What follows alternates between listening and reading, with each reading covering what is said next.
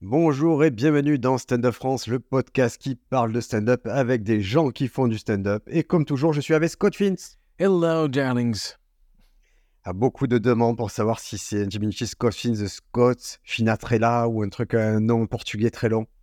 Ah oui, Scott Finch. Non, non, non. De quoi? Euh, Beaucoup de demandes. Oui, Euh, ouais, les gens veulent savoir maintenant, Scott.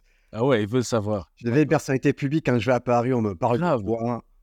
Mais c'est un truc de fou parce qu'avant, dans la rue, personne ne me connaissait. Et maintenant que je suis dans le podcast, tout le monde m'ignore. C'est un truc de fou. Bizarre. hein. C'est bizarre ça. Waouh. Je ne sais pas comment gérer cette célébrité. Donc, quelle est la question? C'est est-ce que Fins c'est un diminutif? Non. Ah. Non, non, non, non. Alors, je ne sais pas si. J'ai pas encore expliqué ça ici.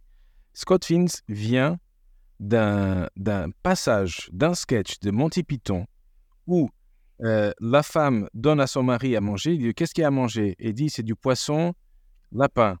Elle dit Quoi? Du poisson lapin? Et elle dit Oui, ça a des nageoires. Et c'est Terry Jones qui fait Scott Fins. Et moi, je sais, à, l'époque, je cherchais un nom de scène. euh, et j'entendais ça parce que j'arrivais, à imiter Terry Jones. Euh, faire ce passage-là, ça m'amusait. Et là, je me suis dit, il faut que je transforme ce truc-là, It's Got Fins, ça, il a des nageoires, je le transforme en nom. It's Got Scott Fins, Fins. Et c'est resté comme ça.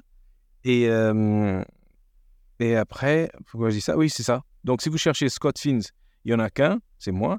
Si vous cherchez José, c'est mon vrai nom, il y a, il y a 40 millions. Et- Vraiment, alors, je ne dis pas, mais 80% des.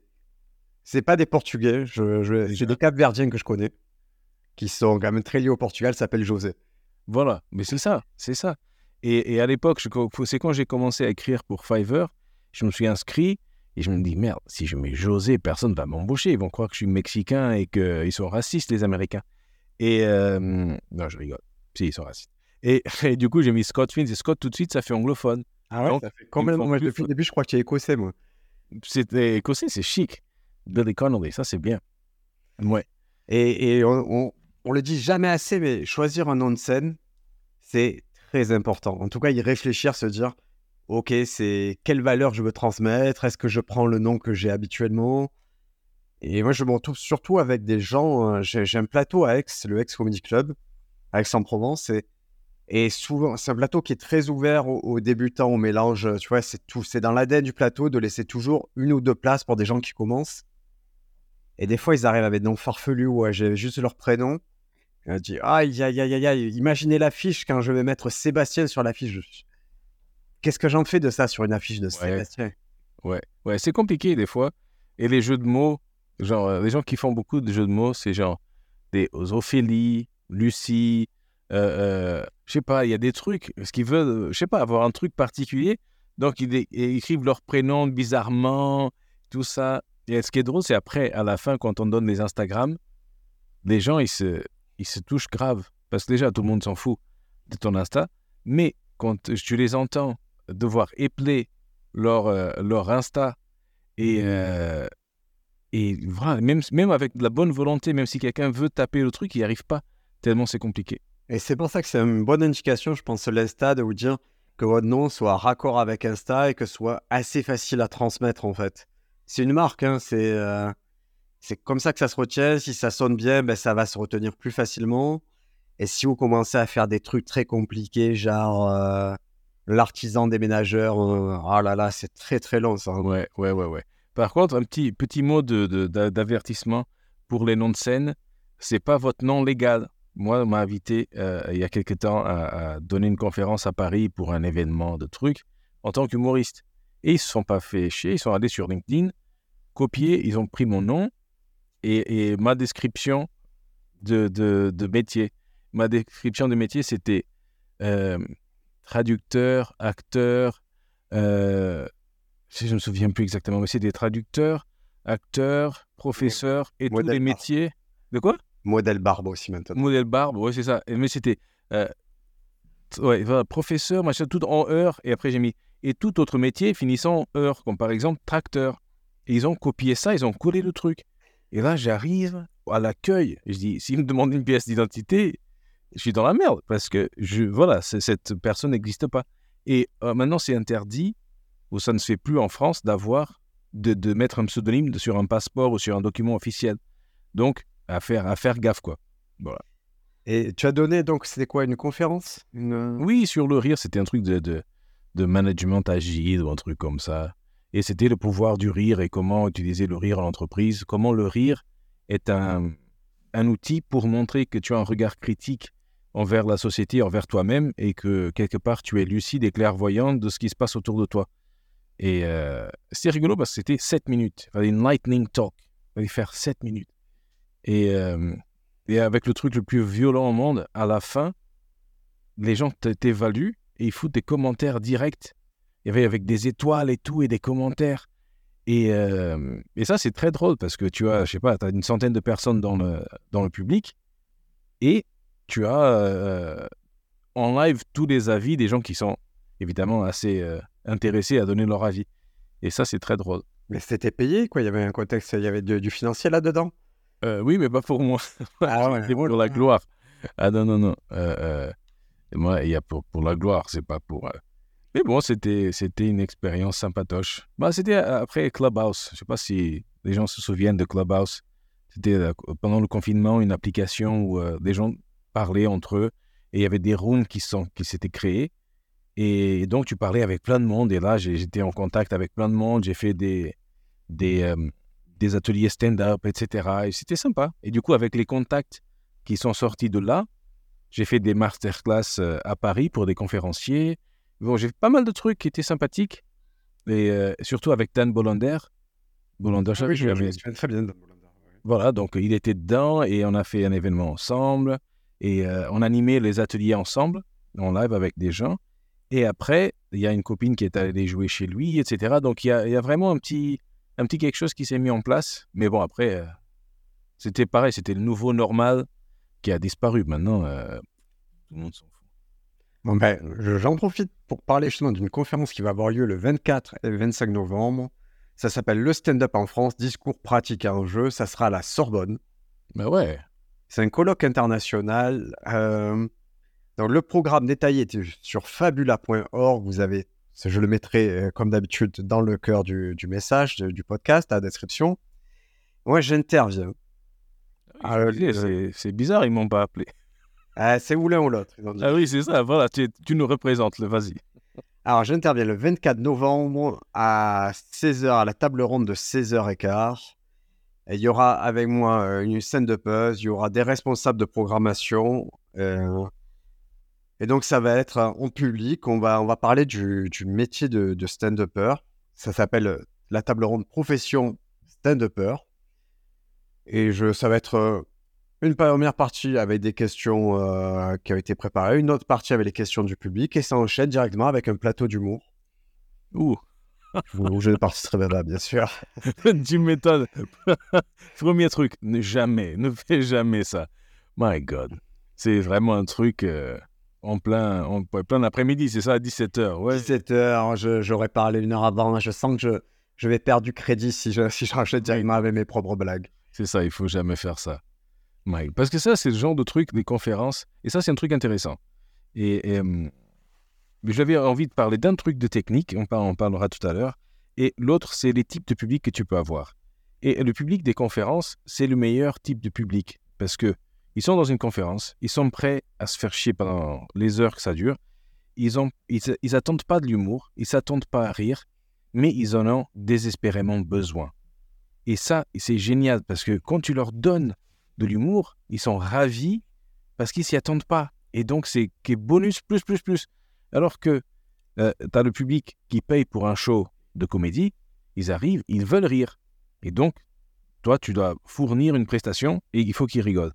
Il y a des gens, comme euh, à l'enterrement de, de Mémé, ils veulent pas rigoler. Donc, si tu fais une blague de bite en plein truc, ils vont pas, ils, ils veulent pas de l'humour. Et donc, le, le public des conférences, c'est vraiment les gens les meilleurs. Ils ne s'attendent pas, mais ils sont tellement ennuyés qu'ils seraient ravis d'avoir. Donc, si tu peux faire une petite blague, pendant le truc, tu vas voir que tu vas peut-être avoir plus de rire plus facilement qu'à partir du moment où on dit attention, maintenant on va rigoler. Et là, je, aïe, vas-y, fais-moi rire. Il y a deux trucs. C'est, j'ai, déjà fait des, enterrements, des obsèques avec des stand-uppers. il y a quand même la tentation de se dire Ah, ça va, il y a un public. Est-ce que ça partirait pas un peu. Et je l'ai vu faire. J'ai vu un de mes potes qui, a pris la parole pour, pour, pour son grand-père. bébé. Et c'était tellement drôle. C'était Ah drôle parce que c'était personne s'y attendait. C'était marrant. c'est- Il a fait relâcher la tension. Et puis il a adressé des trucs que tout le monde voyait, que tout le monde trouvait bizarre. Il a dit Mais vous aussi, vous trouvez pas ça bizarre ce qui est en train de se passer dans ces obsèques? Ouais. Et c'était drôle. Et pour les conférences, j'ai eu l'occasion de conclure le TEDx Marseille. Ah ouais. Et euh, je crois que c'est une de mes pires prestations. C'était très compliqué à faire. Et j'avais, pour l'occasion, j'avais fait venir mes parents en me disant c'est une salle prestigieuse, ça va être trop bien. Autant les décevoir dans une belle salle. Bon. Ah, écoute, c'était pas, une, la- c'était pas une déception parce que mon père se souvient, comme hier, du buffet qu'il a eu. Ah, Super buffet, il m'en parlera. bien ton père. Il s'est régalé, il adore le buffet, il a encore le nom du traiteur en tête. Et ce jour-là, Echinobia pour lui. Ma prestation, tout à fait. voilà, il Voilà, peut, il peut passer à autre chose, mais. Mais le buffet. Et par- parlant de ça, il y a deux trucs que j'invite tout le monde à, à s'intéresser. Un, c'est le The Aristocrat Joke, la blague des aristocrates. Donc il y a tout un documentaire, et c'est là où vraiment j'ai- passé à côté de quelque chose dans ma vie. C'est quand j'ai vu ce, ce documentaire, The Aristocrats. J'avais 18 ans, ou par là, ou peut-être un peu plus. Et c'était marqué sur la cassette. Vous allez rire jusqu'à ce que vos côtes vous fassent mal. Je connais pas du tout. hein. Là, tu en train de parler d'un nouveau truc. euh. Ah oui, c'est un truc ancien, mais c'est une blague privée entre humoristes. Et le seul, la consigne de la blague, c'est tu, tu as le début et tu as la fin. Et entre les deux, tu dois faire le truc le plus tabou, dégueulasse, cringe, limite, ce que tu peux. Tu dois tout donner. Et donc le début, c'est euh, une famille qui va voir un agent de talent et qui leur dit euh, Euh, Bonjour monsieur, nous avons un numéro, un petit numéro qu'on aimerait faire produire. Et le, le gars répond Bon, ok, bah, c'est quoi votre numéro? Donc il y a le père, la mère, un, petit garçon, une petite fille et un chien. Et là, ça part dans de la zoophilie, de l'inceste, de la nécrophilie, tout, tout, tous les tabous que tu peux imaginer sont dedans. Et à la fin, la chute, c'est une fois qu'ils ont fait le numéro devant le mec, le mec il demande Ok, mais comment vous vous appelez? Et eux ils répondent Les aristocrates. Et ça, je l'ai fait sur scène une fois. C'était trop drôle. Des gens, ils étaient là. Waouh, c'est quoi ce bordel? Et donc, euh, euh, et ça, c'est. euh, merde, comment il s'appelle? Il est mort il n'y a pas longtemps. Gilbert Gottfried. Voilà, Wilbert Gottfried, qu'il a fait aux Oscars. Il a fait aux Oscars après, février, après le 11 septembre 2001. Et euh, il fait une blague. Il fait une blague sur le 11 septembre. Et quelqu'un lui dit Ouais, too soon. Il dit quoi Too soon, quoi? Le punchline, c'est trop vite. Qu'est-ce qui se passe? Et, et quelqu'un lui dit C'est trop tôt pour faire des blagues sur le 11 septembre. Et là, des gens commencent à lui huer. Et lui, perdu pour perdu, il, se lance dans la blague des aristocrates. Les gens, mais c'est, un pur délire. Tu, il faut que tu t'arrêtes pour pleurer de rire quand tu, quand tu écoutes ça. Et les gens ont tellement ri, tellement explosé de rire, que le lendemain, les journalistes ont dit que euh, Gottfried avait fait une opération à cœur ouvert aux gens et qu'il avait libéré le cœur des gens parce qu'ils avaient besoin de rire. Et, et c'était génial comment il a retourné une salle et, et faire exploser de rire tout le monde. Et l'autre, Je, attends, attends, juste. Ouais, vas-y, vas-y, vas-y. Les aristocrates, parce que c'est un truc. euh, tu es en train de m'apprendre un truc de. de Bah, fou. Je, je connaissais pas la blague. Je vois qu'elle a été reprise dans South Park. Euh, ça a donné lieu à un film, donc euh, un documentaire en 2005, qui est euh, réalisé par Penn Jillette. Si vous voyez pas qui c'est Penn Jillette, c'est le magicien euh, ouais, de Teja and Penn. Et donc, il y, a- il y a ce documentaire que je, je n'avais jamais vu, que je vais. que je vais Ah ouais, je suis en train de rire parce que tu as dit Penn Gillette. J'allais dire oui, Penn et Gillette. J'avais oublié le nom de l'autre. Mais non, Penn Gillette, c'est un mec. Et après, il y a un ouais. autre mec. C'est pas Penn et Gillette. Euh, et c'est l'histoire de ce truc pour moi. C'était, je suis allé, je suis un vieux. Je suis 2005, il y avait encore des, des, des vidéoclubs. T'allais euh, louer, euh, ils sont une- je me souviens plus si c'était une cassette ou un DVD. Et je suis allé louer ça.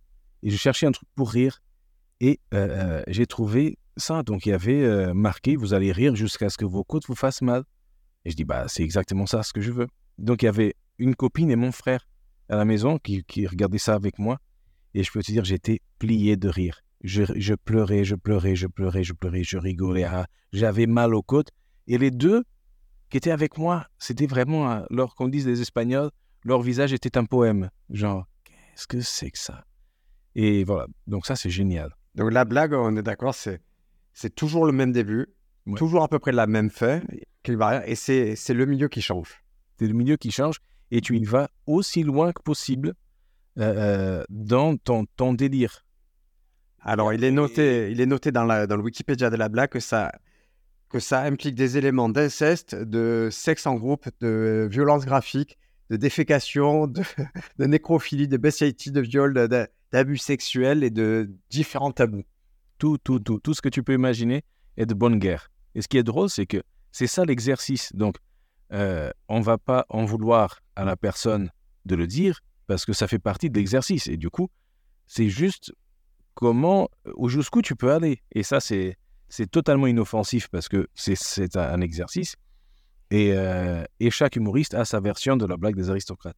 C'est incroyable. Et Gottfried, ceux qui ne voient pas qui c'est, il avait, vous pouvez le trouver sur Netflix. Il est dans le roast historique d'Anne Frank et il joue Hitler. Oui, tiens, voilà, il est, il est dans ce type de délire-là, lui. Ah oui, oui, oui, il est très, très, très, très fort. Et, euh, et une, autre, une autre blague que j'invite les gens à faire, c'est la blague du papillon de nuit. Et ça, c'est une blague qui fait euh, Norm MacDonald, euh, feu Norm MacDonald. Norm oui. Et, et ça, c'est, la blague, c'est pareil. C'est un début et une fin qui est, tout pareil. Donc, au début, c'est un papillon de nuit qui va voir un psy. Donc le papillon de nuit, il arrive, il s'assoit tranquille et euh, il commence à parler au psy. Et le psy, il est là, mais qu'est-ce qui se passe, machin. Et donc le papillon raconte une histoire, raconte ses problèmes. Et à la fin, le psy, mais écoutez, mais moi je peux pas vous aider. Vous êtes un papillon de nuit, moi je suis un psychologue. Comment, qu'est-ce que je peux pas vous aider Pourquoi vous êtes là?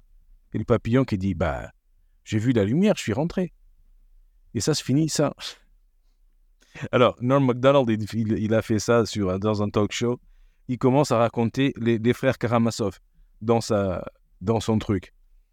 Et quand il commence à parler, on est trois frères, notre père, tata, tata. Et donc, dès que tu, tu piges qu'il est en train de parler des frères Karamazov, tu te fonds la poire. Et moi, moi, je l'ai fait avec Harry Potter. Donc, c'est le papillon qui commence à dire Ouais, mon oncle me fait dormir sous l'escalier. Après, quand je vais à l'école, il faut passer entre les murs. Si tu te rates, tu te casses la gueule et tu fais durer ça autant de temps que tu veux, et la chute est toujours la même. Et moi, ce qui est, ce qui est jouissif pour moi, c'est quand tu dis la chute, euh, j'ai vu la lumière, je suis rentré, tu vois la tête des gens du premier rang, ils sont là. Waouh, il y en a qui, qui sont, qui, la, bon, la team premier degré, elle, elle est là, elle comprend rien, et la team deuxième degré, ils sont pétés de rire parce que ils ont vu ce que tu as fait et, et ils, ont, ils ont passé un bon moment. Alors écoute, ces deux blagues, j'en j'en ferai chacune un article sur Stand Up France. Ouais. Parce que ça mérite un article, c'est quand même un exercice incroyable à faire. Mais oui. Et, et Norm MacDonald, on l'a pas, on est passé à côté en France, Mais oui. c'est évident.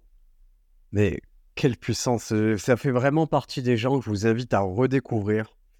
C'était quelqu'un qui aimait les blagues, mais qui aimait sincèrement les blagues, qui aimait les blagues au point de faire des blagues jusqu'à se faire virer. Parce que c'est un gars qui présentait le Weekend Update du Saturday Night Live, qui est une section qui est en général en fin d'émission, où ils font des blagues sur l'actualité. Et lui, il a fait la blague de trop, il savait que c'était les blagues de trop. On l'a dit, si tu les fais, tu seras viré. Il l'a fait, il a été viré. Hmm. Mais par la suite, il a eu une, une vie, il a eu quelques trucs sur euh, Netflix, et, et une, une émission euh, régulière, une espèce de talk show sur Netflix qui était stupide, qui était sans moyens, mais où il faisait des blagues pures et il donnait des fiches avec des blagues à ses invités pour que les invités fassent ces blagues. Et c'était mortel. C'était incroyable. Le seul défaut de Norm MacDonald, c'est que sur la fin de sa vie en particulier, sa prononciation se... était un peu dégradée. On avait du mal à comprendre ce qu'il disait.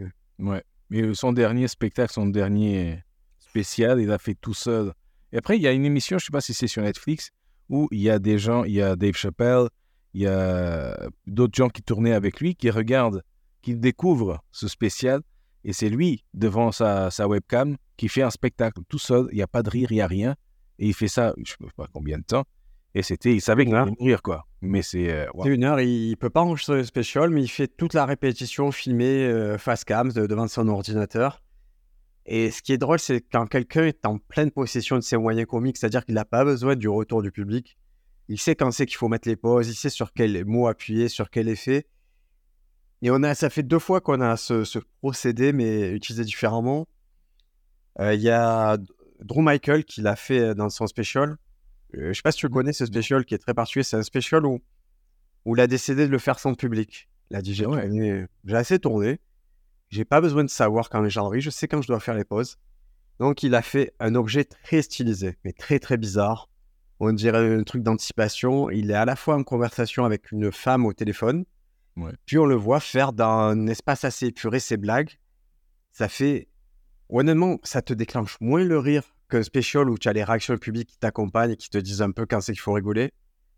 Mais l'objet est, euh, est immortel. Il a fait un peu. euh, un peu comme Neil Brennan l'a fait avec Free Mikes. Il, il a mis, à mon sens, il a, il a Ouais. posé un jalon de ce qu'était la comédie de Drew Michael quand il a fait ça. Et là, Norm MacDonald, pareil, je trouve que c'est un jalon de la comédie. de Dire, je vais livrer mon special quoi qu'il arrive. Il y aura des blagues, il y aura ça, mais ça sera solo devant ma, ma caméra parce que la vie, elle est comme ça et que je ne Ouais. peut pas faire autrement. Ouais, ouais, ouais. Mais euh, on- euh, disons que, par exemple, euh, Ricky Gervais, tu regardes son truc, ah, Armageddon ou n'importe quoi. Le mec, il a fait déjà de warm-up gigs qu'il appelle juste des, spectacles d'échauffement. Il en fait, je sais pas, il fait une centaine. Et là, où il fait des ajustements. Après, il fait la tournée du monde entier avec son spectacle. Et après, il le filme. Et donc, le jour du tournage, le truc est déjà tellement raffiné, tellement au point, tellement parfait que, voilà quoi, même si tu le fais sans public, bah, tu, tu l'as dans la mémoire de, de, de, tout, quoi. Et ça, et ça sort euh, comme ça. Et l'autre moment que je voulais euh, inviter tout le monde à regarder, c'est l'enterrement de, de un des Monty Python. Euh, je me souviens comment il s'appelait, le gars. Celui qui était médecin, qui est mort d'un cancer assez, assez jeune. Et justement, et John Cleese qui dit que la, la solemnité est stupide.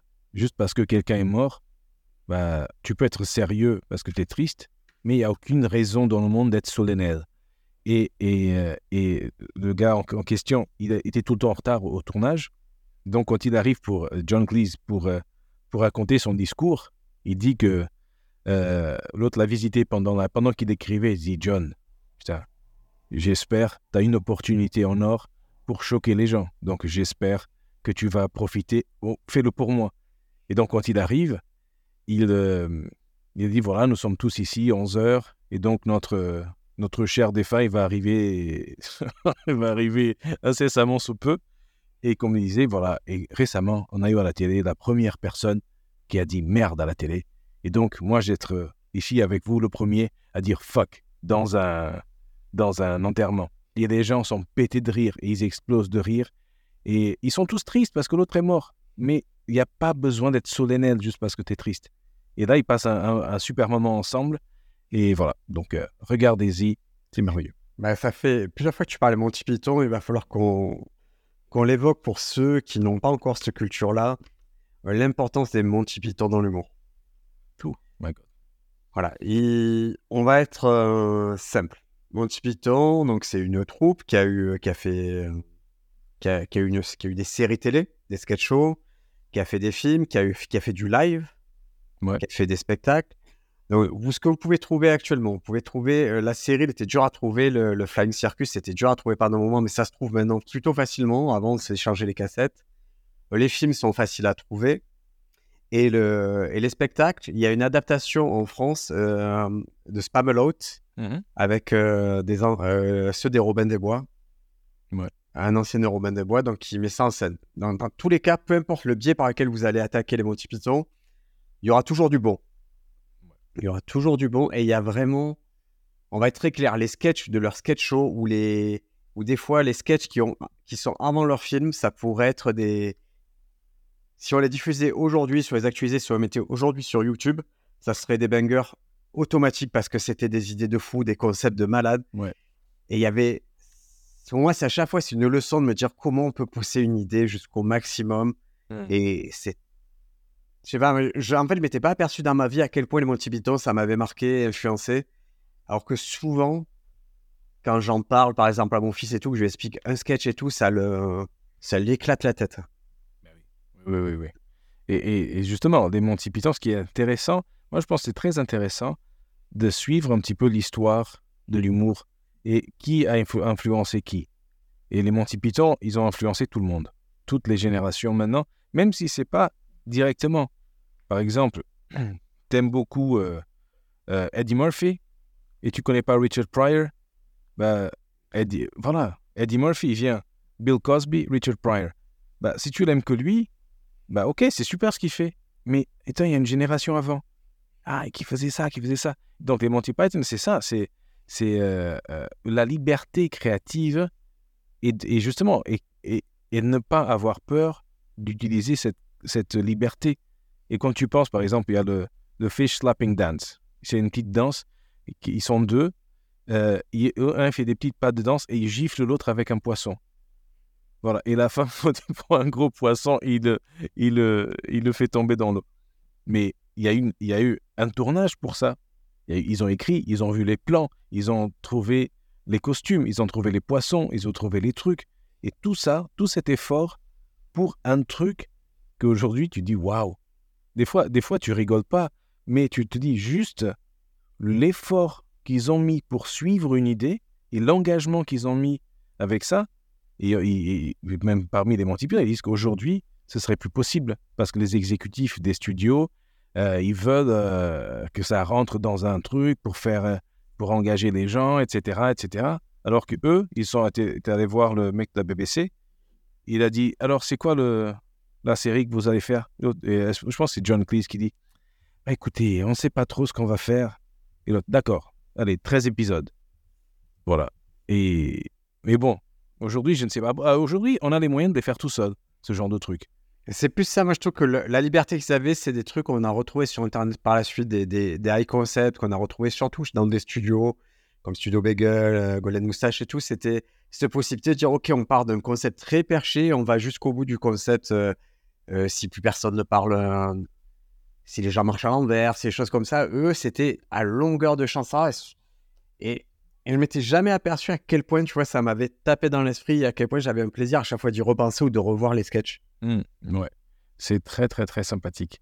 Et, beaucoup de trucs d'actualité. Récemment, il y a le, euh, un passage dans Life of Brian où il, parle de, celui qui veut avoir un bébé. Mais, mais pourquoi tu veux avoir un bébé? Mais t'es un mec, tu peux pas avoir d'enfant. Oui, mais notre camarade sur le principe, etc., etc. Et c'est ressorti parce qu'ils ont fait ça, je sais pas quelle année. Et ça reste, euh, bon, surtout pour les gens qui sont un peu de, il y a les woke et les pas woke surtout des gens qui sont un peu contre euh, euh, toute cette, cette, mouvance un peu woke de, de, transgenre, etc., et de, de, fluidité de genre et tout, qui, qui se servent de ça parce que c'est une critique comme une autre. Hein. On peut critiquer tout le monde. Et, et ça reste d'actualité. Et ça, c'est assez intéressant comment ils ont, euh, ils ont trouvé un truc juste, quoi. Et c'est de la satire, c'est immortel, ça va jamais être, ça va jamais dater ce truc parce que c'est des failles fondamentales qui ne changeront pas. Ce qui me fait. Dans le film Ready Player One de Steven Spielberg, qui est. Euh, tu l'as vu ce film? Non, Ready Player One, non C'est vrai, c'est, l'histoire d'un, d'un, monde futuriste où tout le monde a accès à, à une réalité virtuelle, tout le monde joue dans ce truc, et il y a un gars, on va dire l'équivalent de Mark Zuckerberg, qui avant, qui avant de mourir a créé un jeu. Ouais un jeu où si tu retrouves les trois clés de ce jeu, euh, tu, bah, tu possèdes la plus grande société du monde et tu peux faire ce que tu veux de ce monde virtuel. Et donc, il y a un gars qui s'appelle Percival qui va euh, partir d'une quête et essayer, euh, toute sa vie, il a essayé de trouver les clés, mais là, d'un coup, il a une intuition sur comment trouver la première clé. Mmh et un des artefacts qu'il trouve quand il a beaucoup d'argent, c'est la Sainte Grenade d'Antioche. Ouais. Celle qui permet dans,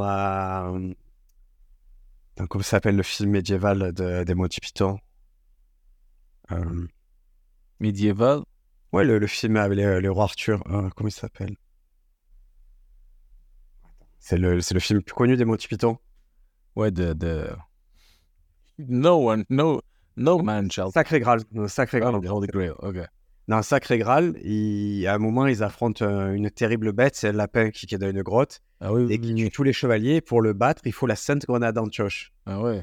Mais la référence est tellement assumée que dans, dans Ready Player One, ils prennent même pas le temps de t'expliquer. Ils te disent pas, non, mais ça, c'est dans les Monty Python et tout. Non, il y a juste une Sainte Grenade d'Antioche. Et, j'étais assez fier de mon fils de 9 ans qui savait à quoi servait la Sainte Grenade d'Antioche et le pouvoir de, de tel artefact. ah ouais. Ah ouais. Mais le lapin, c'est drôle. Et on parle de Python, on parle de sketch show, donc du Flying Circuit, je crois que c'est sur Netflix. Ouais. Netflix, il y a des très bons sketch shows. on n'en parle pas souvent, mais il y a, y a, quand même des trucs. Ah, il y en a un, je me languis chaque année que ça sorte la nouvelle saison, c'est I Think You Should Live de Tim Robinson. Mmh. C'est, ce sont des, des, petits épisodes de 20-30 minutes avec ce gars, Tim Robinson, qui est sur un humour plutôt de malaise. Et ça donne des, des de. Ça donne, il y a 5-6 sketchs par épisode, mais qu'est-ce qu'ils sont drôles et. Moi, ça tape un endroit absurde qui me va très bien. Je sais que ça en laissera de marbre la plupart d'entre vous. Et moi, ce qui fait, ça me fait juste rire. Mais ça, c'est cool. Hein. Un mec qui devient obsédé par le fait d'acheter des, des chemises euh, fantasy. Tu vois, qui passe tout son salaire dans les chemises fantasy. À chaque réunion, il va avec une nouvelle chemise fantasy. Que des trucs comme ça, c'est très très bon. Il faut que je regarde. Maintenant, je, je, suis un peu euh, traumatisé parce que ma femme me fait regarder des comédies françaises. Et, intéressant. ah oui, elle me fait ouais, parce qu'elle aime tricoter. Et, et, donc, si on met un truc en VO avec des sous-titres ou quoi, ça ne lui va pas. Et, euh, et chaque fois, c'est une daube. C'est une daube. C'est la plus. Genre quoi Genre les. les... Et je n'arrive pas même à retenir les titres parce qu'au bout de 30 secondes, je, je suis non, non, c'est insupportable. Je peux pas. Je peux pas. Je peux pas regarder ça. Et après, je vais voir les, critiques. Ça, ça me fait rire. Mais comment il, ça ton à fond, machin.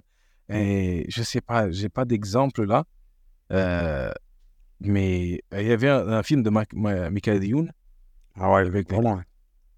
Il y avait un avec Shabba. Il passe 30 minutes dans un aéroport, 30 minutes de film dans l'aéroport pour aller rencontrer une Coréenne. Mais des trucs et, des fois des blagues nulles. c'est un aventurier euh, qui n'est pas vraiment un aventurier. C'est, euh... moi, je les connais pas les gens, donc j'ai pas les noms.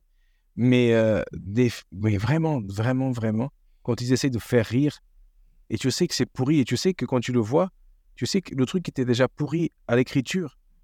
Ah oui, ça portait, ça portait déjà les. Ah oui, bien sûr, on va dire, oui, ça. on sait que c'est pas bon. C'est ça. Et, quelqu'un aurait pu réparer ce truc. Ou, euh, ou, ou par exemple, le dernier Lupin, première euh, série, très sympa. Deuxième, le mec, il va braquer une bijouterie, place Vendôme. Il, organise une manifestation pour venir, venir se mettre devant. Et les policiers, donc ses, complices, le sortent par la porte de devant, parmi la foule, pour aller dans la voiture de police. dis, mais mec, je sais pas, au, bout d'un moment, la crédibilité du. du... Je, veux que, je sais que c'est dur, mais euh, des fois, ça, suspend le, le, crédit que tu donnes au truc. Parce que tu vois les mécanismes, quand tu vois les ressorts, etc., quand c'est très bien fait, tu te marres et tu ne vois pas. Mais quand tu quand il y a un truc qui est un peu naze, tu es là et tu dis non. Ah, ça te fait sortir. Et vice-versa, quand il y a des trucs qui sont très bien faits. je, suis en train de terminer la, la saison 2. Je revois de, euh, ah, comment ça s'appelle? Ah, La série sur les stand-uppers, I'm Dying Up Here, qui est vraiment une très très bonne série. Et dans la série, souvent, ils mettent des petits implants, l'air de rien, un petit geste, un petit truc comme ça, et ils le récupèrent en fin de. en vrai d'épisode. Tu te dis, ah, c'est élégant. Cette remarque-là, elle avait sa place. Et elle m'a, m'a pas attiré l'attention sur le premier coup. Et maintenant, quand je repense, je me dis, c'est fou la boucle qu'ils viennent de faire. Ouais. ouais quand c'est bien fait, c'est ça. C'est génial. Quand c'est mal fait, tu te. Mais je ne sais pas si tout le monde se rend compte. Des fois, ça peut, ça peut passer à la trappe ou quoi. Mais euh, quand tu es dans le métier, tu es beaucoup plus critique. Moi, par exemple, je vais voir du stand-up, c'est rare de rigoler maintenant. je suis là, je suis. Ouais. Bah, il y a toujours, à son niveau, on a toujours un moment où on trouve ça vrai ou pas. Je me souviens, mes oncles étaient maçons. Et il y avait les émissions où on rénovait, tu sais, on arrivait d'un appart et les mecs, ils rénovaient en deux jours toute la maison. Et ils disaient toujours, c'est pas possible. Eux, ils supportaient pas, c'est pas possible parce que quand tu coules la dalle, il y a un temps de séchage et ça peut pas être dans les deux jours. Il ah faut au moins une semaine pour que ça soit sec. Et eux, ça leur faisait décrocher l'émission, ils ne, ils arrivaient pas quoi. Bah oui, c'est ça. J'ai un de mes élèves qui fait un truc sur Masterchef. Et mais non, mais les mecs, ils bouffent, c'est froid, c'est froid, parce que et tu peux pas faire et attendre machin, machin, ça c'est dégueulasse. Et les jurys sont là, hum, c'est bon. Et bon. C'est toujours demandé, ils les mettent sous cloche. Je sais qu'il y a peut-être un truc de température. Oui, bah, euh, sinon, euh, tu avais des trucs à soumettre? Ouais. Bon, ça y est. On va passer. Ah, un truc à voir, je vais juste continuer sur. Vas-y, vas-y, vas-y. Les sketch shows qui sont vraiment bien. I Think You de Tim Robinson, c'est très sympa. L'Astronomy Club, euh, c'est c'est un peu. C'est de 2019, il n'y a qu'une saison sur Netflix. Moi, je trouvais ça plutôt brillant. C'est des gens qui viennent de l'impro qui ont fait ça sur Netflix. Et il y a des Australiens, ça s'appelle Antidona Big's All House of Fun. Malheureusement, il n'y a qu'une saison aussi. Ça s'est fait en 2020 sur Netflix. Il y, avait vraiment du très très bon dedans. Dans les sketch shows sur Netflix, c'est plutôt une réussite. C'est dommage qu'il n'y ait jamais de suite. Ouais. Mais euh, foncez si vous aimez ce, ce, ce type d'humour qui ça se consomme vite. hein. Tu, regardes un, il faut ah oui juste un truc le sketch show en général il faut pas faut pas le binger sinon tu te lasses vite des mécaniques. Mais un épisode de temps en temps de sketch show ça te t'occupe une demi-heure et tu prends du plaisir et tu vois des concepts un peu dingues. Oui, c'est intéressant ça. C'est- Cette remarque est intéressante parce que justement, sketch show, oui, ça, ça peut être fatigant parce qu'il n'y a pas d'intrigue, il n'y a pas de, de trucs euh, qui, qui, qui développent. Du coup, oui, ça peut être fatigant, ouais. Après je te dis ça, I Think You Should Live, je l'ai en général j'ai tombé en deux jours parce que ça et il y a un truc qui se passe c'est que c'est une des seules séries où j'ai vraiment un plaisir à dire s'il te plaît regarde cet épisode, regarde cet épisode, dis-moi ce que tu en penses. Et à chaque fois, la personne regarde, ça la fait pas errer. Moi, de le revoir, ça me fait re-rigoler le- l'épisode. euh, parce qu'il y a un truc, il y a, il y a quelque chose de très viscéral dans cette série. Il y a des sketchs qui sont. Je sais pas, il y a un truc qui. Ils arrivent à me déclencher sur cette série. Mais c'est cool. Ouais, je vais regarder. Et en autre petit truc, je fais la parenthèse parce que c'est vrai que autant je me suis rendu compte que les Monty Python, il y avait. Souvent, ça revenait, me disait, ça revient. Je m'aperçois à quel point le Saturday Night Live, ça, à titre personnel, influencé mon humour. Bah ouais. sans que je m'en rende compte. C'est-à-dire que tous les films que j'ai bien aimés dans les années 80-90, ils étaient tirés sur Saturday Night Live. Euh, que ce soit Wayne's World, le film de Beverly Hills, c'était quand même des ersatz, quelque chose de, de dérivé du Saturday Night Live. Et les Blues Brothers. Et c'est vrai, je me dis, ah, oui, j'ai pas eu accès au stand-up jeune, parce qu'on n'avait pas cette culture-là, mais j'ai eu accès à une forme de leur humour qui me qui m'apportait déjà de la joie. Ah oui. Et j'ai pu créer mon humour, mon univers humoristique grâce au Saturday Night Live, en fait. Bah oui, oui. Oui, mais c'est- moi, moi c'est un humoriste euh, portugais, justement. C'était l'humoriste, il n'y avait qu'un seul.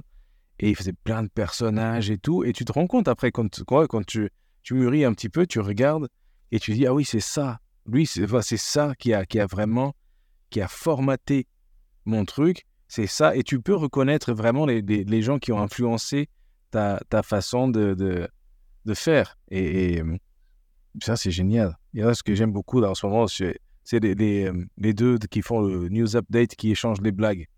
Le, le black et le. Michael Shea et Colin Jost? Oui, qui échangent, euh, qui échangent les trucs.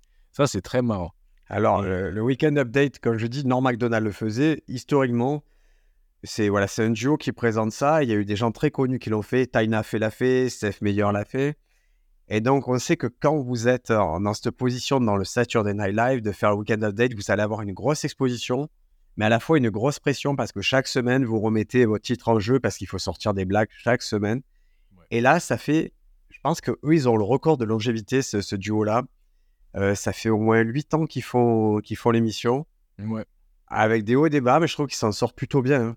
Ouais, après, un truc que j'ai encore. On est là sur recommander des trucs. Tous ces gens, ils écrivent des bouquins. Donc, tous ces gens écrivent des livres sur leur expérience, sur leur parcours. Euh, Colin Jolt, Tina Fey, Amy Poehler, euh, euh, même Richard Pryor, Eddie Izzard, Stephen Fry, tous- ces grands, John Cleese, tous ces gens-là, tous vos idoles, s'ils sont assez grands pour être les- des, des idoles de beaucoup de monde, ils écrivent leur expérience. Et euh, un truc sympa à faire, c'est aller lire ces livres, écouter ces livres si vous pouvez, parce que vous allez apprendre plein, plein, plein de choses. Moi, j'ai écouté des livres de tous ces gens-là. Et, et juste un truc, euh, Scott, excuse-moi, moi, ça a coupé de mon côté. Je suis pas sûr que ça a enregistré sur le site. Ouais, moi, moi je continue à parler. Toi, tu avais les yeux fermés, mais ça continue, ça a continué. Et euh, au moins, mon audio est en- a l'air d'être enregistré de mon Alors, alors, je note que je le note le time et je, je vérifierai à ce moment-là si OK. Donc, ouais, allez lire. Et, et vous allez voir comment chacun de vos idoles a cassé les codes à un moment donné. Et ça, c'est un truc, ils n'avaient aucun avantage compétitif par rapport aux autres. Ils n'étaient pas plus intelligents, ils n'étaient pas plus riches, ils n'étaient pas plus éduqués, rien. À un moment, et, et vous, et on peut voir comment euh, euh, c'est souvent le travail, quoi. C'est le travail, l'acharnement et la dédication totale à ce qu'ils font qui les fait réussir plus tôt ou plus tard. Mais c'est. euh, et quand tu vois Saturday Night Live, par exemple, la routine de boulot que ces gens ont, toute la semaine, c'est un truc de fou. C'est, voilà, tu épouses le job. C'est pas, ils dorment sur place, c'est des trucs de fou. Ils sont, ils ont une grande équipe et c'est boulot, boulot, boulot, quoi. Et ce qui est dur à comprendre, c'est justement quand ça arrive en France, qu'on ne respecte pas ça. Ah oui, On respecter le, le processus Saturday Night Live. À l'époque, j'ai rencontré un producteur qui me disait bah, écoute, là, je, je pars en stage euh, chez Lord Michael. Je vais voir comment ça se passe, ce processus de production. Et moi, à ce moment-là, je me dis putain, mais c'est c'est bon, c'est gagné, on va avoir un truc de fou. Et ils reviennent, ils font la merde qu'ils ont fait là, qui passent ça un jeudi, euh, qui font, ils cassent tous les codes de l'émission, ça ne sert à rien. Pourquoi réinventer l'eau chaude? Ouais, ouais, ouais, ouais. C'est le truc avec Chabat? Avec euh, Gad Elmaleh, c'était. Ah oui, moi j'ai vu, euh, c'était Chabat qui allait présenter euh, un late, un late, un late Ah, show. ça, c'est autre chose, c'est tout à fait autre chose. Le truc de Shabba est plutôt honorable. hein. Et quand j'ai vu ça, j'ai dit, mais c'est quoi? Parce qu'ils ils ont, ils ont repris, pareil, le, le look, etc., machin. Et quand je vois, ah non, c'est rien à voir avec... Non, le, Gad le truc Elmaleh, de Shabba était. Alors, pour faire parenthèse, le truc de Shabba, ça s'est passé l'année dernière. Donc, c'était le Late Show. C'était, ça a été diffusé dans la période de décembre. euh, Ça a fait en gros de décembre à Noël. Euh, sur toute cette période-là, il y a eu le Late Show d'Alain Chabat, mais il y avait une volonté de Late Show. Il y avait une, malheureusement une limite, c'était euh, économique, c'est-à-dire qu'ils ont tourné tous les épisodes euh, en étant assez rapprochés, en rationalisant ça, ce qui est à l'inverse de, la, de l'ADN du Late Show. Le Late Show, il faut comprendre que c'est une émission qu'on diffuse le soir qui occupe des cases, qui occupe des longues cases à la télévision, Mm. et tout simplement pour faire du programme. Donc il y a une notion d'occuper le terrain, une notion d'être d'actualité, et une notion aussi d'économie, c'est-à-dire il y a une certaine stratégie pour que les choses soient pertinentes et rentables. Avec les annonceurs et tout. C'est vrai que Shabba, ben, le fait de tout tourner d'un coup, on a perdu plusieurs de ces, de ces trucs-là. Bah oui. L'émission était honorable. hein. L'émission était vraiment. Il y avait des choses, des bonnes idées, il y avait des bons invités musicaux ou artistiques. Malheureusement, un les shows, c'est pas un truc que j'ai envie de voir pendant 2-3 semaines. C'est un truc que j'ai envie de voir pendant plusieurs saisons. Bah oui. Et ça, on n'arrive pas. On n'y arrive pas à le faire. Il y a soit pas la volonté, soit pas l'économie, mais on sait pas faire. quoi. Oui, après, mais là, c'est c'est- c'est vrai qu'ici, voilà, en France, il y a toujours ce, ce truc euh, que on, on reconnaît que l'industrie du rire existe, mais c'est une sorte d'unicorne. On ne comprend pas trop comment ça marche, alors que là-bas, bah, voilà, c'est un truc, c'est juste, c'est une autre branche de la, du cinéma, du, de la télé, tout ça. Voilà, c'est un truc. Tu vois, Seinfeld, ils étaient 12 écrivains, 12 personnes qui traînaient dans les bureaux toute la journée pour aller pitcher une idée de script à, à Larry David ou à Seinfeld. Et quand ils disaient, ouais, vas-y, écris-le. Avant même d'écrire un truc, ils- étaient payés, ils étaient embauchés pour une saison pour traîner dans des bureaux à pitcher des idées. Mais ça, et voilà, il faut, il faut, il faut, euh, Saturday Night Live, ils sont au moins 30. Ouais. 30 écrivains, plus les gens des, des, des, des accessoires. C'est tout, c'est une industrie, quoi. C'est pas un truc que tu peux prendre un humoriste, tu lui files un, un scénario et euh, ou, ou un décor et il fait le show. Ça, ça, ça marche pas. C'est c'est très pro ce qu'ils font. Si vous avez accès à une case de réalité virtuelle, il y a, y a possibilité d'avoir l'expérience Saturday Night Live. Mais ouais, c'est cool. Alors, ça. tu le mets et tu es dans le public et tu vois comment ça se passe. Donc, en tournant la tête à droite, tu vois les, les mecs en train de soulever les panneaux. Parce que Oui. Saturday Night Live, on croit que ça, ça marche pas. En fait, ils ont un processus qui répète, mais un processus qui marche. Ils n'ont pas essayé de moderniser le truc avec des prompteurs, des lasers, des trucs comme ça. Non. C'est un décor, ça chauffe à l'ancienne. Et quand quelqu'un doit euh, réciter un texte, on lui montre un panneau où il est écrit son texte. Et c'est un mec qui fait que ça, montrer des panneaux, écrire des panneaux, montrer des panneaux. Et, et avec le, le casque, vous pouvez pas louper. C'est-à-dire, même si vous pouvez pas aller aux États-Unis, vous pouvez pas louper l'émission. Vous voyez comment c'est fait. Je comprends pas comment. À un moment, il y a une série de décisions. On dit, on va faire l'émission le jeudi, on va changer tout le concept, on va reprendre des sketchs que tout le monde s'en personne ne connaissait. Ils ont, ils ont voulu copier des sketchs, ça sert à rien. Alors que j'ai déjà vu la version coréenne du Saturday Night Live Bah ouais. Ils ont pris, ils ont pris l'ADN, ils ont fait la même chose en Corée avec leurs sketchs et tout, leurs idoles. Ça marche trop bien, c'est régulier, c'était parfait. Ils ont tout compris à comment on adapte une émission. Ah oui, ça c'est un truc drôle. Euh, Il y a un, co- un concept de marketing bah, des entreprises actuelles, c'est le enshitification. Il y a enshitification, c'est comme c'est un truc qui est bien et tu, tu l'emmerdifies un peu plus. Il donne l'exemple de Google. Avant, Google, tu tapes un truc, tu avais des résultats. Maintenant, Google, tu tapes un truc, les quatre premiers ou cinq premiers trucs, c'est des annonces. Le truc sur le côté, c'est des annonces. Et après, peut-être, tu as des résultats. Quand tu vas sur, le mec, il donne l'exemple, quand tu vas sur Amazon et que tu cherches un frigo euh, indésite, par exemple, bah, tu t'attends à ce qu'il y ait peut-être un frigo indésite dans la première page des recherches.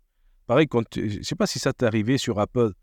Tu vas chercher une, une, application. je sais qu'à ce moment, je suis très Apple politique. Très Apple. Mais tu vas voir, tu, on te dit, ah, prends cette application. Tu vas chercher dans l'App Store, jamais tu trouves. C'est, c'est, euh, ils, te mettent des, des, applications qui, eux, ils veulent vendre ah. avant. Et là, oui, c'est, c'est, c'est, bon, c'est chelou. Et alors, alors, je vais, ça rejoint une recommandation que je vais faire très forte. South Park. South Park, ces dernières années, ils ont une, une façon de, de, procéder qui est différente. Ils font plus des longues saisons. Ils font des saisons de quelques épisodes. 5, 6, 7 épisodes. Mais ils font en général 2-3 films avec. Mmh On s'en rend pas compte, mais South Park, ils ont multiplié le. voilà, ils sont, ils sont passés en mode film, en particulier depuis le Covid. Mmh Et là, j'ai eu le dernier film South Park, le, le special. Ça s'appelle Joining the Panderverse. Et ça commence par euh, tous les personnages sont remplacés par des femmes issues de la diversité. Ah oui, ça tape fort, direct. Donc Cardman, c'est une lesbienne noire. Et voilà. Et en fait, il, il y a tout ce, début d'épisode classique, mais qu'avaient des gens issus de la diversité. Et là, d'un coup, Cardman se réveille et c'est un cauchemar. Oh, et c'est un cauchemar. Il sait qu'il y a un truc qui va pas et tout est en train de changer. Et en fait, il arrive à la conclusion qu'il y a un autre univers, ou voilà, un multiverse, ou, qui, est merdique comme ça, où tout est issu de la diversité. Et lui, c'est son vrai cauchemar. Et dans l'épisode, on se rend compte que c'est que tous ces problèmes d'univers et tout, c'est la faute de Kathleen Kennedy, mmh la, la, directrice de Disney. Et le délire à Kathleen Kennedy, c'est de faire tout inclusif et tout merdique. Il faut à chaque fois qu'on lui ouais. un nouveau film, il dit non, non, non, non, vous me mettez, vous me virez l'adaptation de Bambi, vous me virez la pète, vous mettez une lesbienne et vous me rendez ça merdique, merdique, merdique. et voilà. Et c'est tellement drôle comme, euh, comme euh, point de vue là. C'était fabuleux comme blague. Euh, c'est drôle. Blanche-Neige et les sept créatures magiques.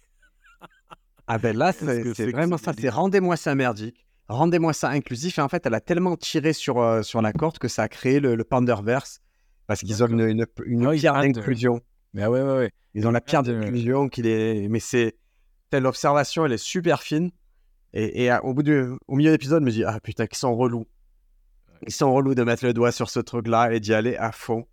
Mais c'est intéressant parce que même le mot panderverse, pander, pander, c'est euh, euh, un truc qu'on dit, et Greg Dean dit ça beaucoup, ne, ne jamais, never pander to an audience. Et to pander, c'est faire un peu euh, ce que tu penses qu'ils attendent de toi. C'est un peu... Euh, ah, servir la soupe. C'est ça, c'est ça. Ne, ne, fais pas ça parce que c'est le chemin de la médiocrité. Et quand tu y vas, ben, bah, c'est dans la médiocrité, voilà. Et c'est chelou. Et, ah, pendant servir la soupe, c'est vraiment un truc qui est. Je vais faire une déclaration qui n'engage que moi sur Paris et sur la, sur la province. Parce que je m'aperçois d'un truc à Paris, les, les stand-uppers euh, au niveau amateur et, ou amateur plus plus, ils apprennent très vite à servir la soupe. C'est-à-dire qu'ils apprennent très vite à avoir le bon rythme, les, les, petits gars qui font que un public moyen sera satisfait de, ces, de ce truc-là parce qu'ils ont les codes. Je vais en province. En province, ils ont, les gens ont de la difficulté à atteindre ce truc-là parce qu'ils ne sont, pas, ils sont pas confrontés à un public régulier homogène. Mmh. Par contre, il développe un style qui est plus intéressant sur le long terme, en général. Ben oui. Ben oui. Oui, parce qu'on voit, on voit les extraits du, du Fridge et de, de, des gens qui, qui, qui font leur, euh, leur petit passage. Et pareil, on dirait que c'est tous les mêmes. C'est. Euh... Et, et, là, par exemple, je, pareil, en cours, encore hier soir, on était en cours, et il y a des élèves qui me disent Mais, mais le cliché, mais ils, ils ces gens-là, ils s'en servent du cliché ils y vont gaiement au cliché et ils ont des rires et ça marche pour eux. Je dis oui, mais c'est le début. tous ceux qui, veulent vraiment faire quelque chose d'artistique, ils, comprennent, ils comprennent plutôt plus tard qu'il faut avoir sa propre voix, sa propre oralité, sa propre musique, son propre truc. Et ce n'est qu'en sortant de, de, de, des codes, c'est compliqué parce qu'il faut et surprendre et rassurer en même temps. Mais, euh, mais ouais, c'est vrai que tu les entends à l'accent, c'est un truc de fou. Et, et des fois, ils ont des rires que toi, tu te dis, non, j'ai pas envie d'avoir ce rire-là. Tu, vois, tu sais que tu peux avoir ces rires parce que techniquement, tu es compétent et tu sais faire. Mais non, je veux pas. Et des fois, oui, tu passes pour un tocard parce que euh, tu veux faire, tu veux proposer quelque chose de différent, quoi. Et euh, moment bizarre, au moins, en tout cas, j'ai un de mes élèves, il vient maintenant, il commençait avec du stand-up. Là, il vient qu'avec un piano, un ballet, un truc. Il danse sur Blanche-Neige. Il fait un délire. Des stand-uppers, tu, tu les vois, tu dis, mais qu'est-ce que c'est que cet ovni qui débarque? Mais il tient dans le public un pourcentage fixe de gens, je dirais, euh, euh, allez, 5-10% en fou rire permanent, du début à la fin. Mais c'est permanent. Alors, il y a des autres qui ne comprennent pas. Mais euh, lui, une fois que son public le trouvera, il va exploser. Parce qu'il fait son truc. Et voilà. Et euh, si tu aimes, tu aimes. Si tu n'aimes pas, tant pis. Mais ouais, c'est compliqué, c'est compliqué. Et surtout que tu as, tu as vraiment cette tentation de... Tu vois, de te dire, je vais, je vais me conformer à ça, je vais, je vais épouser ça, parce que c'est une rythmique qui est assez facile à comprendre, en fait. Ben oui. Et je comprends les gens qui, qui tendent vers ça, mais je, je crois que là, en province, on est un peu préservé. Il y, a, la possibilité de développer des, humours, des univers un peu différents. Et surtout, il faut se méfier d'une phrase, souvent les, gens ils disent Ouais, mais ça, c'est pas du stand-up. Ouais, mais ça, je fais, mais comment ça, c'est pas du stand-up, ça? Lui, il a fait, lui, il a mimé un truc, ça, c'est pas du stand-up? Et non, c'est pas du vrai stand-up. Je fais, mais alors, c'est quoi le vrai stand-up? Dites-moi, parce que j'ai du mal avec la définition de vrai stand-up. Qu'est-ce que ça fait? Que ce soit pas du vrai stand-up Qu'est-ce que, qui vous dérange Parce qu'il est en train vraiment, en faisant un mime, d'éclater la salle. Donc, euh, qu'est-ce que vous ne comprenez pas euh, ou, ou dire ça Il y a des gens qui, qui d'un coup font des, des chansons, de trucs et tout. Ils, ils éclatent la salle. Donc, je veux bien que ce soit pas le stand-up le plus épuré, qui a un peu des accessoires et tout, mais ça marche. Bah oui. Donc, il faut, faut pas se mettre des limites en se disant, je vais copier le rythme parisien. Il faut pas non plus se mettre des limites en se disant, ah là là, j'ai pas le droit de sortir d'un certain cadre euh, institutionnel. Ouais.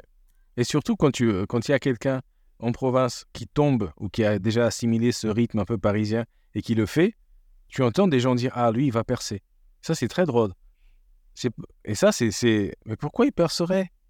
Il raconte de la merde. Genre euh, c'est c'est c'est c'est des trucs euh, ultra superficiels. Il y a rien de de euh, comment dire les blagues à tiroir, tu sais, souvent, il y a une Ah oui. série de, de 10-20 blagues qui sortent quand il y a une sonnerie qui, qui retentit dans le public, quand quelqu'un fait tel Ouais. type de remarque, quand le public ne réagit pas.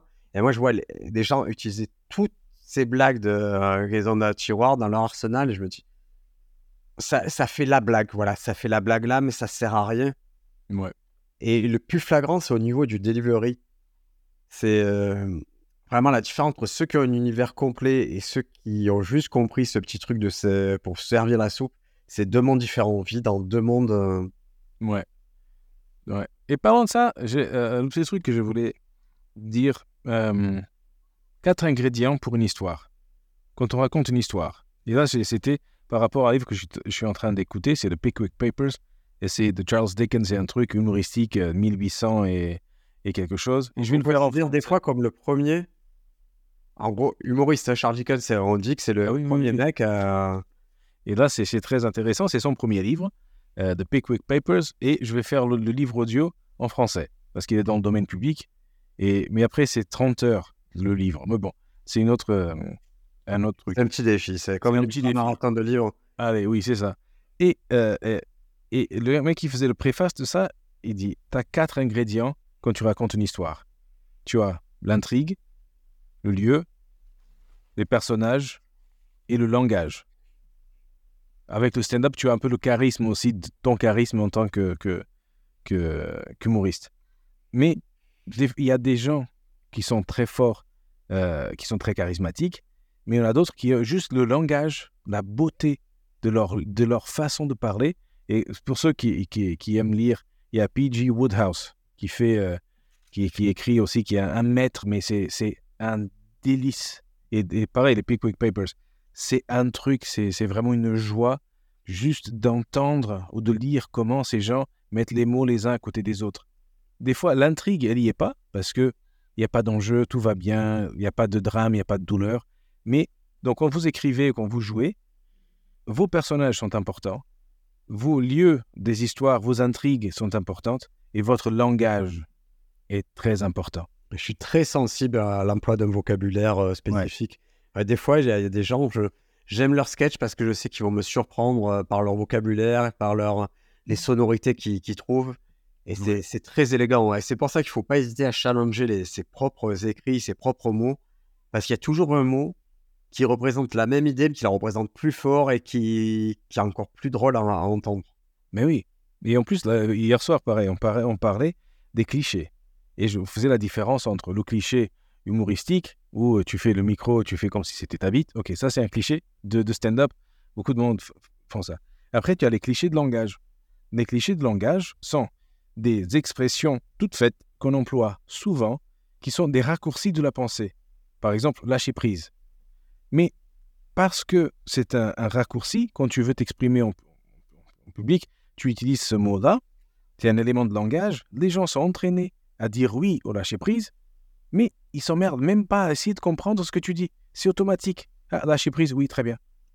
Alors que quand tu, quand tu écris et que tu, tu es sur scène, si tu veux dire lâcher prise, tu dis le mot lâcher prise. Les gens vont, ok, ça rentre d'un côté, ça sort de l'autre, parce qu'ils sont très habitués aux mots. Et quand tu veux les obliger à réfléchir à ce que tu es en train de dire, tu, tu dis la même chose, mais sans employer de clichés. Et là, tu, tu, tu obliges le cerveau des gens à travailler. Et, euh, euh, les clichés du langage, c'est voilà, c'est pas comme c'est pas juste des, des, des, des dictons, des refrains ou des, des expressions toutes faites. C'est vraiment dans le langage de tous les jours, des trucs qu'on utilise tout le temps. Genre, euh, les chiens ne font pas des chats?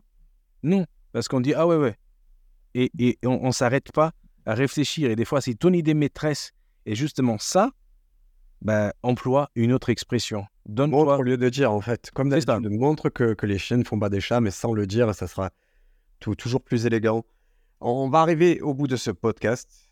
Yay Euh, je rappelle que le petit colloque de la Sorbonne a lieu le 24 et 25 novembre 2023. Le sujet, c'est le stand-up en France, discours pratique et enjeu. Si vous voulez un livre et que vous n'aimez pas euh, le guide ultime du stand-up, que... donc c'est pas que vous n'aimez pas le livre ultime du stand-up, c'est que vous voulez le guide ultime du Vous stand-up, l'avez déjà acheté. pas. Vous Non. l'avez déjà acheté, vous en voulez d'autres. Voilà, ou alors vous en avez marre de passer par Amazon. Parce que j'ai des petits écolos dans, mon, dans ma communauté qui ne souhaitent pas Ouais. passer par Amazon. Vous m'envoyez un petit message, j'en prendrai quelques-uns à la Sorbonne, et hop, sur place, en échange de 25 euros, le guide est à vous, et en échange d'un sourire, j'écris même un petit truc personnalisé. Waouh, ça c'est fort gentil. Sinon, moi j'ai le PDF. Ouais. Pour 50 centimes, je le vends. C'est vrai Ouais. que tu as, tu as la version, tu as des preuves toi, du livre. Oui, c'est ça. Donc, euh, non, mais c'est cool, franchement, allez-y. Et c'est très bien parce que oh, c'est en bouffant du stand-up qu'on s'améliore, quoi. Et pour ceux qui sont en Belgique, tu vas m'aider après le podcast, Scott. J'ai un souci, c'est que le livre, je ne sais pas pourquoi il est vendu 80 euros en Belgique. Et j'arrive pas à comprendre pourquoi sur le shop belge, il, il passe pas. Donc tu vas me dire ça en off, pourquoi, pourquoi nos amis belges ne l'ont pas. Mais les copains belges, je suis en train de résoudre ça. Au pire, je vous l'envoie moi-même et ça, sera, ça me fait plaisir. Voilà. Bonne semaine. Merci Bonne Scott. semaine à vous. Ciao, ciao.